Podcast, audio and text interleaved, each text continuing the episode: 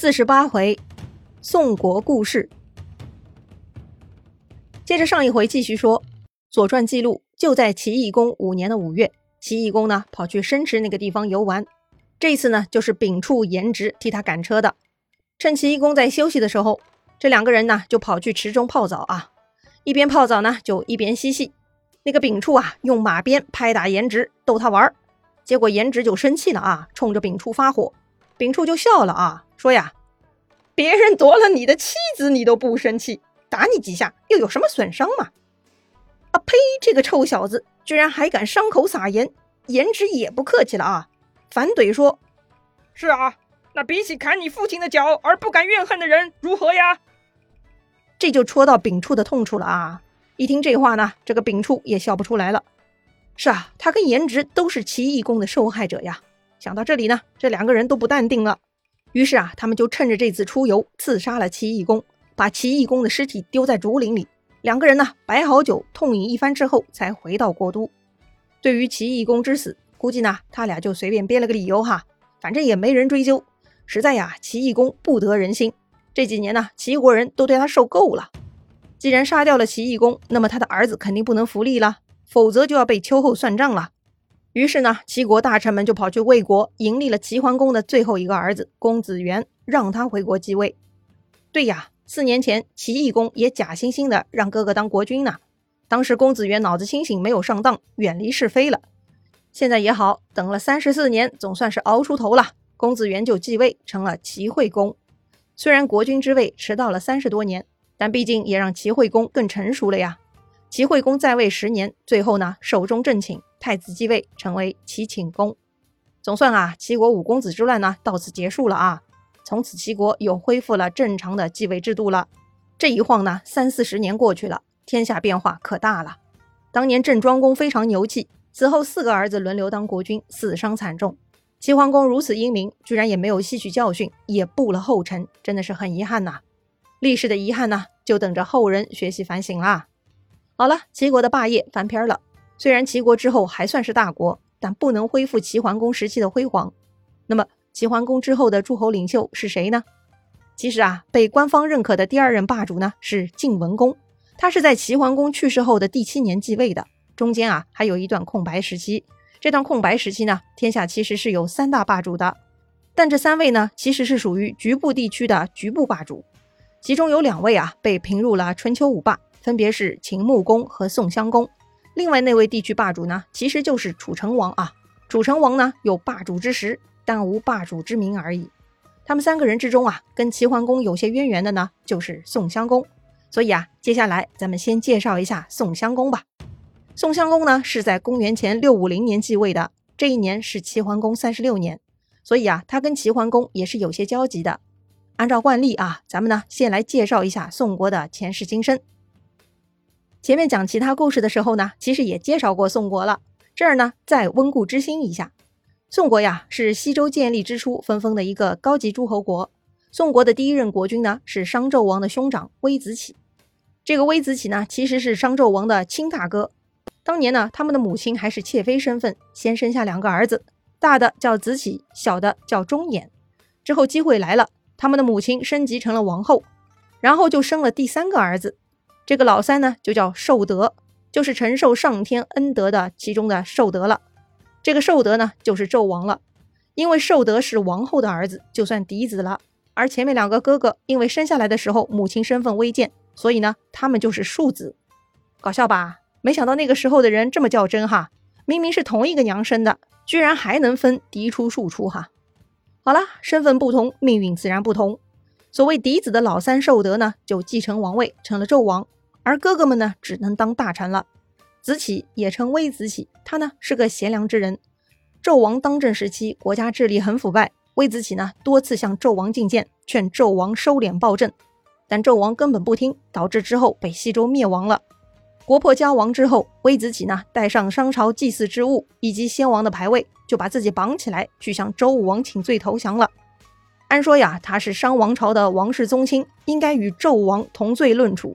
但是微子启贤明在外，又与纣王政见不一，他早早就离开了。这些呀，全天下人都知道的。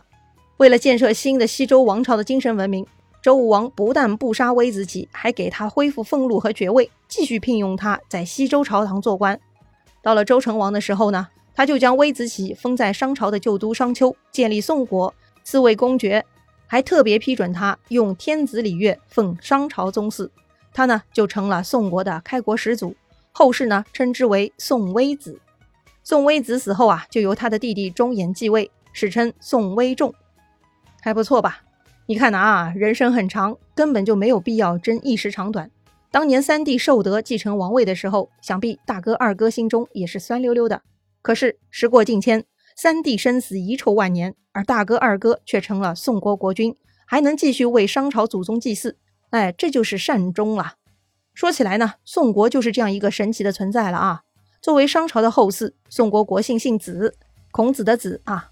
他们呢，就像一个老贵族，虽然不是周王室宗亲，但是地位尊贵，有一定的特权。宋国的日子啊，其实很好过的。不过呢，一个国家想要安定，国君之位的传承一定要守规矩。但凡有破坏规矩的事情发生，必然就要闹出祸端来了。话说呀，宋国的第二位国君是宋微子的弟弟，虽然不符合周礼，但这是大家都能接受的。毕竟宋微仲跟宋微子哥俩一起投降西周的。这个宋国呢，也可以算作他俩共同努力的结果。宋魏仲之后的第三任国君开始呢，都是他的子孙了。哎，那就是父死子继的模式，符合周礼规范。想来呢，大哥宋微子还是有点亏啊。说起来呢，是宋国始祖，可是呢，他的嫡亲儿孙却没能沾光啊。不过呢，也就是传到宋微仲的曾孙第五代宋国国君宋前敏公手里的时候，宋国呢就出问题了。这个宋前敏公啊，他有两个儿子。大的呢叫福富和，小的呢叫富四。宋前敏公看他们哥俩呢都看不上，他呢就把国君之位传给了自己的弟弟。他的弟弟呢史称宋阳公。哎，听这个名字就知道啊，大事不好了。这个宋阳公啊，必然要死于非命啊。对了，这个宋阳公呢就被弟弟的小儿子傅四给杀掉了，因为他替大哥扶富和抱不平啊。这个傅四呢把宋阳公杀掉，拥立大哥当国君。但是啊，他大哥扶富和啊是个君子，不肯接受这种形式抢来的君位，认为得位不正。好吧，大哥不肯，国君之位不能空悬。于是呢，这个老二傅四就自立为君了。他呀史称宋厉公，立马就是厉害的厉啊。自此之后啊，宋国国君之位呢，基本又回归正道啊，就是父子相承。直到第十三任国君宋宣公打破了这个惯例，然后呢，又引发了宋国一场内乱。这个事儿啊，咱们前面介绍过啊。就是宋宣公死后，将国君之位传给了弟弟宋穆公，而宋穆公之后呢，没有传位给自己的儿子，而是传回给了哥哥宋宣公的儿子，那位呢就是宋商公。看上去嘛是很有爱的场面，却是埋下了祸患。宋商公之后被杀，又是宋穆公的儿子回来继位，成为宋庄公的。两代兄弟啊，轮流当国君，这中间腥风血雨，国家动荡，真的是太不合适了。说到宋庄公，前面也介绍过。因为一开始父亲传位给了宋商公，当时还是公子冯的宋庄公呢，就去郑国避祸了。后来宋庄公回国继位，他就盯上了郑国，一直干涉郑国内政。郑庄公之后，四个儿子轮流当国君，其中的混乱呢，也有宋庄公的黑手啊。所谓政客呢，就是这么不安分哈。宋庄公死后，他的儿子继位，史称宋闵公。宋闵公的情商很低，前面介绍过啊。宋国和鲁国的陈丘之战失败后，宋闵公嘲笑手下大将南宫万，引发了南宫万政变。宋闵公呢就被南宫万给杀掉了。宋国呢又一次陷入混乱。南宫万扶立了公子游，那位呢被称为宋前废公，废嘛就是废弃的废。他呀在位三个月，又被宋国公族的萧叔大兴借曹国军队反击给杀掉了。他们呢扶立了宋闵公的弟弟公子玉说，这位呢就是宋桓公了。南宫万和他的同伙呀，本来逃出宋国，后来呢也被引渡回国，剁成了肉泥。到宋闵公为止，宋国呢算是混得很不咋地啊。从早年的贵族国家沦落到一个不知所以的任性国家，国际地位呢也是一落千丈。不过呀，到了宋桓公又出现转折了。宋桓公在位三十一年，终于啊把宋国给稳定下来了。宋桓公继位那年呢是齐桓公五年。宋桓公去世的时候呢，齐桓公还活着。所以啊，宋桓公的政治生涯基本是跟齐桓公重合的。他跟着齐桓公参加了很多诸侯活动，也帮助安定王室。他顺应形势，使宋国的国际地位逐渐恢复了。宋桓公死后，嫡子资府继位，这位呢就是宋襄公了。